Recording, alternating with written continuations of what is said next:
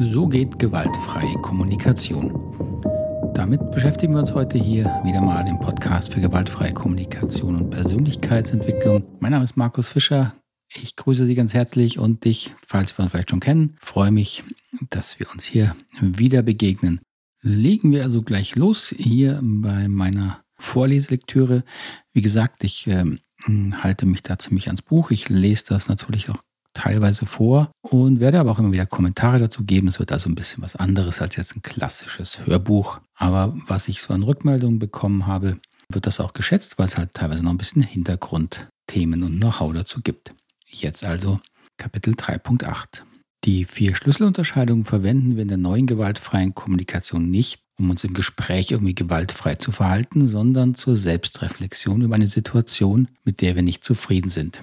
Wenn ich jetzt dafür das Treffen mit Peter hier als Beispiel verwende, dann möchte ich herausfinden, warum ich über das Thema Unpünktlichkeit kein vernünftiges Gespräch mit Peter führen konnte. Sie werden vielleicht überrascht sein, was in diesem Fall dabei herauskommt, denn das Problem ist gar nicht Peter oder seine Unpünktlichkeit. Spoiler-Alarm, oh, ja, Wen wundert's? Und um Ihnen zu zeigen, dass für die Selbstreflexion die Reihenfolge der vier Schritte nicht das Wichtigste ist, starten wir mit Schritt 4 der Unterscheidung von Bitte und Forderung. Das ist mir wirklich immer sehr wichtig. Verwenden Sie diese vier Unterscheidungen, die ja oft als vier Schritte schon so klingen, als ob man sie in der richtigen Reihenfolge verwenden muss, bitte niemals starr in irgendeiner Reihenfolge.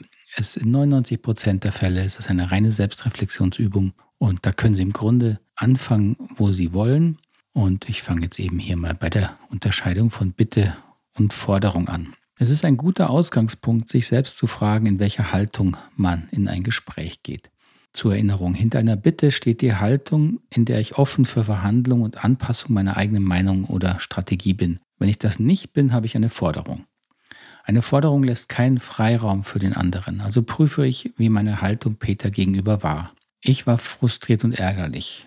Meine Intention ist ziemlich offensichtlich. Ich wollte Peter vermitteln, dass er sich falsch verhalten hat und sich ändern soll. Mich nervt das ständige zu spät kommen und ich will, dass er es abstellt. Ich stelle fest, dass ich innerlich eine klare Forderung an ihn hatte, die lautet, ändere dich. Sei pünktlich, wenn du mit, mit mir verabredet bist. Sonst, ja, was sonst eigentlich? Kündige ich dann die Freundschaft? Räche ich mich das nächste Mal, dass ich auch zu spät komme? Ich hatte also eine Menge Bewertungen und, und sogar schon Rachepläne in Vorbereitung. Diese Intention spürt Peter und wehrt sich. Daran ändern auch meine gewaltfreien Formulierungen nichts. Zum Glück hatte Peter in dem Gespräch noch genug Menschenverstand, um mir seine Meinung offen zu sagen. Das ist eben ein wichtiger Punkt. Ja. Die Unterscheidung Bitte und Forderung kann man jetzt wieder rein technisch verstehen, wie man sie eben im Gespräch verwendet. Aber der wesentliche und wichtige Punkt ist eben, was ist meine dahinterliegende Haltung? Ja, in welcher Intention gehe ich in ein Gespräch? Und das muss ich einfach offen prüfen. Es geht mir jetzt nicht darum, dass sagen, Sie müssen immer eine, eine Bitte formulieren, ganz und gar nicht, sondern einfach, wenn ich in ein Gespräch gegangen bin oder davor schauen, wie ich hineingehe, zu schauen, bin ich wirklich offen? Bin ich in Verhandlungsstimmung sozusagen oder bin ich in einer Forderungsstimmung? Und wenn ich in einer Forderungsstimmung bin, dann kann ich das nochmal überlegen, ob das sinnvoll ist. Und wenn mir das sinnvoll erscheint, ja, dann bin ich eben in einer Forderung. Es gibt genug Situationen, wo das notwendig ist. Weiter hier im Text. Im weiteren Verlauf der Selbstreflexion versuche ich mir alle Gedanken und Bewertungen in Erinnerung zu rufen, die ich über die Situation, über Peter und über mich selbst hatte. Dann frage ich mich, was ich in der beschriebenen Situation wirklich beobachtet habe und was meine eigenen hausgemachten Bewertungen sind.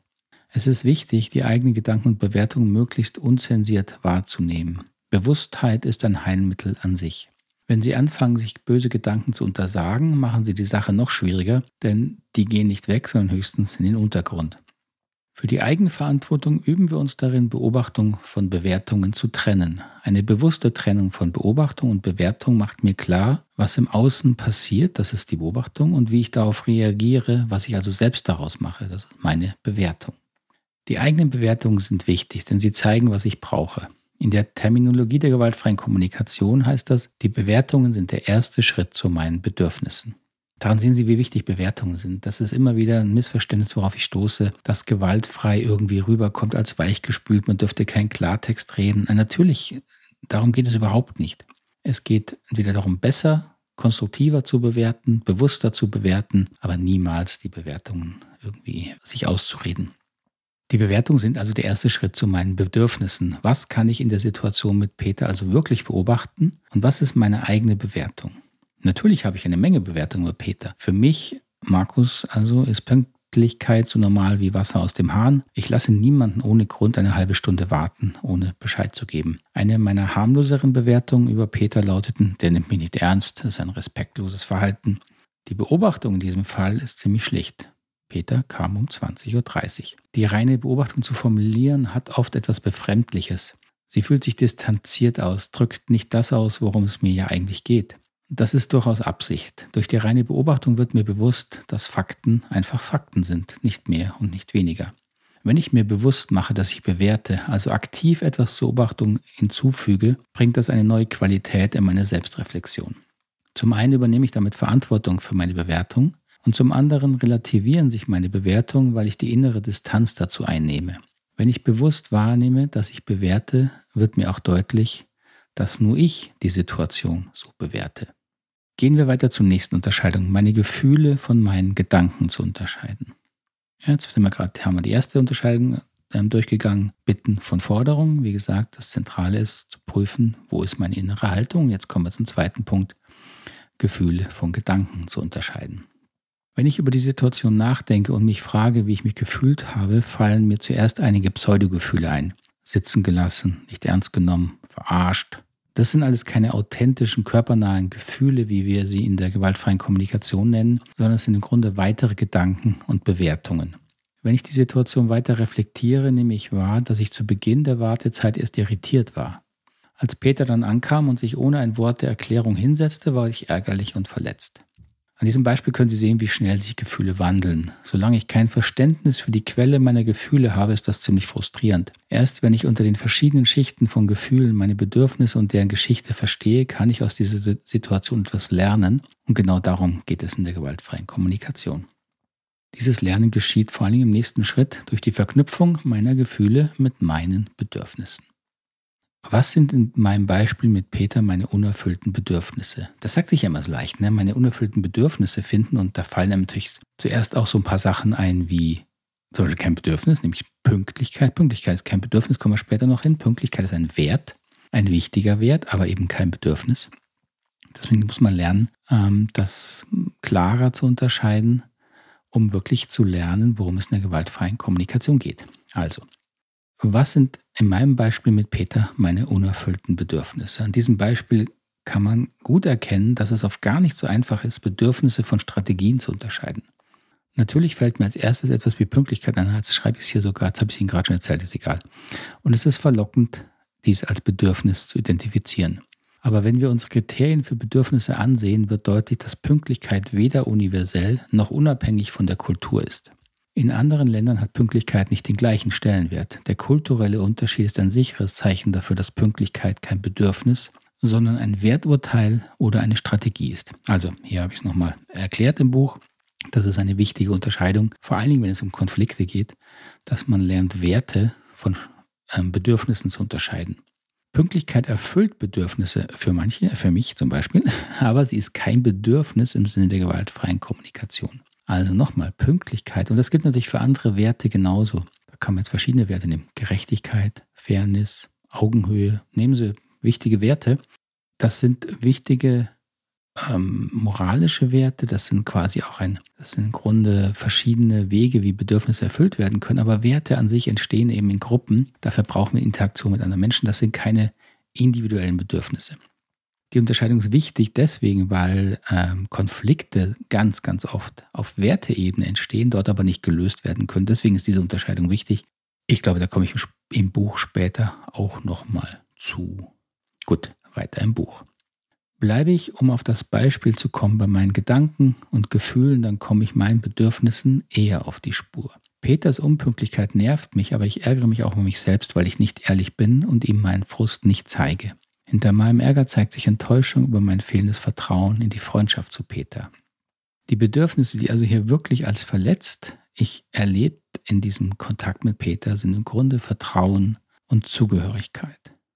Soweit so gut. Damit sind mir meine Bedürfnisse klarer und wir kommen zu dem wichtigsten Punkt der gewaltfreien Kommunikation, Verantwortung übernehmen. Na, ich merke, das geht, das geht ein bisschen schnell hier im Buch. Na, ich weiß gar nicht, ob das nachvollziehbar ist. Ähm, ich habe ja mein Buch schon eine Weile nicht mehr gelesen, ja. Muss man ja auch mal sehen. Aber gleichzeitig ist es auch schwerer, das klarer, glaube ich, zu beschreiben. Aber das ist natürlich ein wichtiger Punkt, der auch oft Frustration ähm, verursacht, wenn Menschen fragen, ja, wie, wie finde ich denn, jetzt hätte ich fast gesagt, einen Teufelsnamen, sage ich natürlich nicht, wie finde ich meine Bedürfnisse? Wie finde ich die? Und das lässt sich ähm, nur schwer beschreiben. Das fällt mir auch jetzt wieder auf hier, indem ich es selber versucht habe. Es ist wirklich ein sich hineinfühlen und innerlich eine stimmige Erklärung für meine Gefühle zu finden, die eben nur mit mir zu tun hat. Wo der Peter sozusagen dem Beispiel oder auch andere Auslöser wirklich aus dem Bild sind. Und wenn ich dieses Beispiel für mich prüfe, dann merke ich, was mich an dem, an dieser Unpünktlichkeit sozusagen, was sie ausdrückt, wofür sie Symptom ist, ist eine, ist eine Verletzung meines Vertrauens und meines Gefühls der Zugehörigkeit zu einem Menschen, der mir wichtig ist. Und in die Unpünktlichkeit sozusagen interpretiere ich all das hinein. Also ich interpretiere hinein, ah, das ist also doch nicht so eine vertrauensvolle, eben auch wichtige Beziehung. Ähm, da ist es also doch nicht die Qualität von Beziehung, in der ich drin bin und drin sein möchte. Deswegen das Thema Zugehörigkeit. Ein Bedürfnis, was da sicher auch berührt ist, fällt mir gerade auf, was ich hier, glaube ich, nicht erwähnt habe. Zumindest jetzt hier gerade im Punkt nicht, ist natürlich auch mein Selbstwert. Ich interpretiere ganz schnell rein, okay, dann bin ich ja wohl nicht so viel wert. Also, das ist also die, der Prozess, wie man die eigenen Bedürfnisse findet, ist wirklich ein, ein wenig intellektueller Prozess, natürlich schon auch ein bisschen nachdenken, aber es ist vor allen Dingen ein sich hineinfühlen und eine stimmige innere Erfahrung und Geschichte finden. Weiter hier im Text. Soweit, so gut, damit sind mir meine Bedürfnisse klarer und wir kommen zum wichtigsten Punkt der gewaltfreien Kommunikation, Verantwortung übernehmen. Was bedeutet das in meinem Fall? Ich kann nur dann Verantwortung übernehmen, wenn ich verstehe, warum sich Gefühle und Bedürfnisse in der Situation mit Peter zeigen. Warum trifft es mich so, wenn Peter zu spät kommt? Warum fehlt mir Vertrauen und Zugehörigkeit? Jemand anders könnte in der gleichen Situation emotional ganz anders reagieren. Diese Gefühle und Bedürfnisse haben in dieser Situation ganz speziell mit mir zu tun. Bevor ich nicht verstehe, wie und warum ich diese Gefühle in mir selbst erzeuge, bleibe ich in meinen unbewussten Reaktionen ausgeliefert. Ich kann nur verändern, was ich bewusst erlebe. Diese Erklärung fände ich, wenn ich die aktuelle Situation als einen Hinweis auf frühe Erfahrungen verstehe. Woher kenne ich diese Gefühle und Bedürfnisse aus meiner Biografie? Was hat diese Situation also wirklich mit mir als ganzen Menschen zu tun? Mir ist in der Selbstklärung bereits bewusst geworden, dass es bei der Situation mit Peter viel mehr um Freundschaft, also um Zugehörigkeit, Vertrauen, eben auch um Selbstwert geht, als um Pünktlichkeit. Wenn ich meine Biografie im Hinblick auf diese Bedürfnisse untersuche, finde ich eine Erklärung. Das Gefühl des Verlusts von Freundschaften kenne ich gut aus meiner Schulzeit. Da ich nicht viele Freunde hatte, war mir das immer sehr schmerzlich. Diese Angst erkenne ich in meinem Gespräch mit Peter wieder. Ich hatte Angst, dass es die Freundschaft mit Peter nicht aushält, wenn ich ehrlich sage, wie sehr mich die Unpünktlichkeit stört. Meine Enttäuschung aus meiner Kindheit wurde durch die Situation mit Peter sozusagen reaktiviert. Sie, also diese Enttäuschung, diese Angst im Grunde vor dieser Enttäuschung hat mich davon abgehalten, ein offenes und klärendes Gespräch über das Thema Unpünktlichkeit zu führen. Ich wollte nicht schon wieder einen Freund verlieren und habe deshalb meine Unzufriedenheit über Peter runtergeschluckt. Mit dieser Erkenntnis kann ich meine Gefühle und Bedürfnisse stimmig aus meiner Biografie erklären und muss sie nicht mehr auf Peter projizieren. Das ist ein wichtiger, eigentlich der wichtigste Schritt, um Verantwortung für sich zu übernehmen. Das, was ich da gerade versuche zu beschreiben, diese Erkenntnis warum bestimmte Bedürfnisse so massiv in mir Gefühle auslösen, wie jetzt das Thema Unpünktlichkeit bei diesem Beispiel mit Peter. Diese Erkenntnis ist es, die uns erst in die Selbstverantwortung führt. Erst dann verstehen wir wirklich, warum wir eben da so innerlich emotional reagieren, wie wir reagieren. Also da verstehe ich, warum ich ticke, wie ich ticke, wie wir manchmal sagen. Und das ist wichtig. Erst diese Bewusstheit erst ermöglicht es mir ja ein Stück weit mehr Verantwortung zu übernehmen, weil vorher bleibe ich natürlich diesen Gefühlen sehr ausgeliefert. Und erst wenn ich verstehe, warum ich da so verletzlich bin, warum ich so emotional reagiere, kann ich diese Themen etwas mehr in den Griff kriegen. Weiter hier im Text. Wie, seh, wie sähe das Gespräch mit Peter also aus, wenn ich diese Selbstklärung vor dem Treffen gemacht hätte? Ganz wichtig, will ich nochmal unterbrechen. Diese Selbstklärung, die ich gerade beschrieben habe, können Sie unmöglich während eines Gesprächs durchführen. Sage ich immer wieder, sage ich jetzt nochmal. Dass diese Methodik der gewaltfreien Kommunikation kann man entweder vor einem Gespräch machen, wenn ich schon weiß, es wird schwierig, oder nach einem Gespräch, dann kann ich mich aufs nächste schwierige Gespräch vorbereiten, aber niemals in dieser Ausführlichkeit in einem Gespräch. Wenn Sie mehr Übungen haben zu diesen Themen, dann fällt es ihnen leichter, auch im Gespräch das mal schnell zu machen, aber das braucht sehr viel Reflexion, das braucht Energie, das braucht Zeit. Das schaffen sie normalerweise nicht in einem Gespräch. Ähm, deswegen äh, funktioniert das eben nicht, das ganz aktuell anzuwenden. Also, wie sieht so ein Gespräch dann aus? Das ist eigentlich ziemlich einfach, da mir dann klar wäre, dass die Angst vor dem Verlust einer Freundschaft aus meiner Geschichte kommt und nichts mit Peter zu tun hat. Also könnte ich ihm offen, wahrscheinlich dann doch etwas aufgeregt, aber zumindest leichter sagen, dass es einfach nervt, wenn er zu wiederholt zu spät kommt. Ich würde ihn fragen, warum er dieses Mal wieder zu spät gekommen ist. Wenn ich denke, dass er mich verstanden und das Thema, dass er mich verstanden hat und das Thema nicht mehr zwischen uns steht, dann können wir das Thema Pünktlichkeit beenden und wir hätten hoffentlich einen netten Abend. So könnte ein gewaltfreies Gespräch ablaufen, wenn ich selbst genug Vertrauen in die Freundschaft gehabt hätte. Also ich muss ja, um das anzusprechen, das ist ja schon ein Zeichen von Vertrauen in die Freundschaft. Was mich ja abhält, ist meine eigene, was mich abhält, ist meine eigene Angst, wieder verlassen zu werden. Das hält mich ab und das verhindert dann quasi ein vernünftiges, gutes Gespräch. Meine eigene Angst verhindert das gute Gespräch, nicht Peter. Das ist eine wichtige Unterscheidung und die kriegt man eben erst durch Selbstreflexion klarer. In dem Gespräch käme nicht unbedingt das Wort Bedürfnis, Zugehörigkeit oder Vertrauen vor. Und das ist auch nicht notwendig. Sie erkennen ein gewaltfreies Gespräch nicht an den verwendeten Worten. Das ist wirklich eine wichtige Geschichte. Ja? Sonst wird gewaltfreie Kommunikation ganz schnell wieder irgendeine Technik, eine Rhetorik, wenn Sie glauben, ja, Sie müssen jetzt einfach diese Begriffe verwenden. Diese Begriffe sind leer die sind leer, wenn sie nicht mit Leben gefüllt sind. Und das Leben ist die emotionale Beteiligung in diesen Begriffen. Und wenn da eine emotionale Beteiligung ist, dann brauchen Sie die Begriffe nicht mehr, sondern Sie werden einfach die Worte verwenden, die Ihnen kommen, die in den Kontext passen, die ich einem Freund gegenüber sagen würde. Das sind andere Worte, als wenn es ein Geschäftspartner wäre und so weiter. Aber die emotionale Ebene kann in beiden Gesprächen gleich sein. Die Worte sind unterschiedlich, aber die innere emotionale Ebene kann die gleiche sein. Und wenn ich dafür Verantwortung übernehme, für diese emotionale Geschichte in mir, übernehme ich Selbstverantwortung, dann geht das in Richtung einer gewaltfreien Kommunikation. Soweit also dieses kurze Beispiel für die Anwendung der gewaltfreien Kommunikation als Selbstreflexion. Wir haben das hier im Schnelldurchlauf durchgemacht. In der Praxis dauert die Selbstreflexion meist länger. Wir werden auf das Thema noch ausführlich im Kapitel gewaltfreie Kommunikation integrieren eingehen. Es ist wichtig, diese erste Lernphase ernst zu nehmen. Die vier Schritte der gewaltfreien Kommunikation klingen einfach und das verleitet dazu, diese als simpel abzutun, aber das sind sie nicht. Ich hoffe, das ist jetzt ein Stück weit klarer geworden. Ein fundiertes Verständnis dieser Unterscheidungen ist die Grundlage der Selbstreflexion. In dieser Lernphase ist es hilfreich, sich Zeit zu nehmen, um die alltägliche Kommunikation im Hinblick auf diese vier Schritte auszuwerten und zu reflektieren.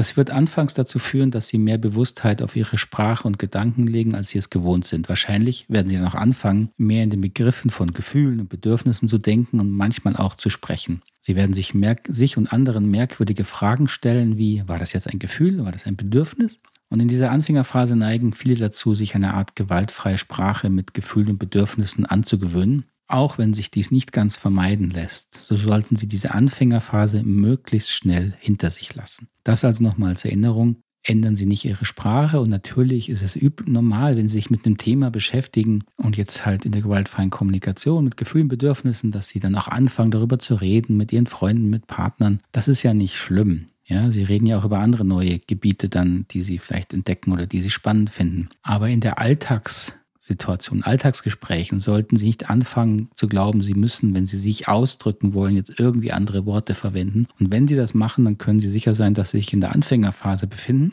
Das ist nicht schlimm, aber dann passieren Ihnen eben auch alle Fehler, die eben Anfänger machen. So, und daraus muss man dann wieder lernen. Aber da haben wir ja noch ein bisschen Zeit vor uns. Wir sind ja noch nicht mal hier im Drittel des Buches durch. Sehe gerade hier knapp 30 Prozent haben wir jetzt durch. Und das war es dann auch für heute wieder. Beim nächsten Mal geht es weiter mit Kapitel 4. Thema Freiheit, Eigenverantwortung und Entwicklung. Das sind ja große Themen. Da bin ich ja mal gespannt, was ich dazu geschrieben habe. Das weiß ich nämlich ehrlich gesagt, weiß ich natürlich schon im Prinzip schon, aber im Detail bin ich auch gespannt, mal wieder selber zu lesen, was ich da so von mir gegeben habe. Bedanke mich erstmal für Ihre, deine Aufmerksamkeit. Ich hoffe, Sie sind frohen Mutes soweit in diesen schwierigen Zeiten. Ich wünsche Ihnen auf jeden Fall alles, alles Gute, einen ganz schönen Tag noch oder dann eine geruhsame Nacht, je nachdem, wo Sie mich gerade im Ohr herumtragen. Vielen Dank, bis zum nächsten Mal. Tschüss, ade.